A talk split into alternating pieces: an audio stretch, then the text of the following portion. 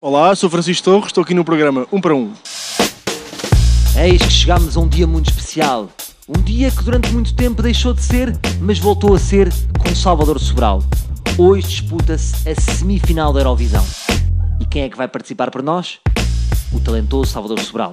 Uma pessoa que conhecemos no programa Ídolos e estamos a ter o prazer de reencontrá-lo dois ácidos depois. É para nós uma enorme surpresa que um concorrente do Ídolos tenha sucesso porque nós estávamos habituados a vê-los 4 ou 5 meses depois do programa a vender cartões da WTF num shopping. Portanto, força Salvador!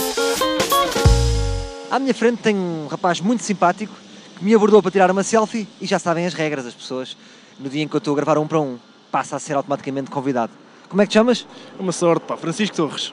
Francisco Torres. O que é que tu achas de hoje de terem marcado a semifinal da Eurovisão para o dia em que jogam Mona contra os Juventus. Isto é o mesmo do que marcaram exame de estatísticas no dia da queima das fitas?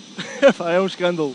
É um escândalo de facto. Epá, mas onde está Portugal representado, pá, isso é que importa. Portanto, pá, se hoje é as meias finais, isso é que importa ver. Portanto, tudo a ver eh, Salvador Sobral. Tu, tu já ouviste a música Amar pelos Dois? Não ouvi, pá. Ainda não ouvi. Pronto, é uma música lindíssima e queria já dizer para veres, hoje mal chegares a casa, e se não achas que nós podemos estar a assustar a organização uma vez que é uma boa música?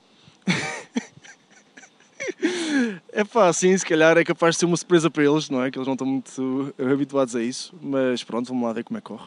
Até porque Portugal, não sei se estás a par, mas costumamos ser uma espécie de time de rãs do Eurovisão. Ah, é? É. É pá, não estou a par. Não estou por dentro do assunto. Tu, desligaste, quando é que tu desligaste a máquina uh, mesmo? Lembras-te quando foi a, a Anabela? Tu paraste na Anabela. Eu parei. Quantos anos lá vão?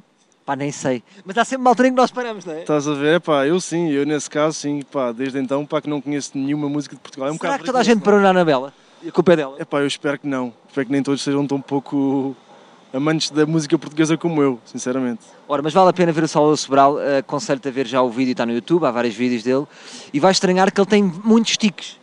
Tem muitos tiques assim de artista que está concentrado, só que eu nunca sei se ele realmente está a concentrar para marcar o compasso ou se está a meter sal grosso. Portanto, tens que ver. Uh, mas para terminar, queria-te fazer a questão. Uma vez que é uma semifinal, não achas que ele devia pedir um conselho ao Fernando Santos? É pá, olha que bem visto, pá. Atenção, que eu não sei se a melhor tática é falar com o Fernando Santos. Porque o Fernando Santos contou com o Éder. Ora, o Éder e o Salvador Sobral são muito diferentes, porque o Salvador Sobral, como é que eu vou dizer isto? Tem talento. Eu acho que nós só devíamos falar com o Fernando Santos caso o candidato português fosse, por exemplo, aquela banda que a TV costuma organizar nas galas especiais, sabem? Em que o vocalista é o João Maia Abreu. Aí sim era preciso o Fernando Santos. Voltamos amanhã com mais um Um para Um.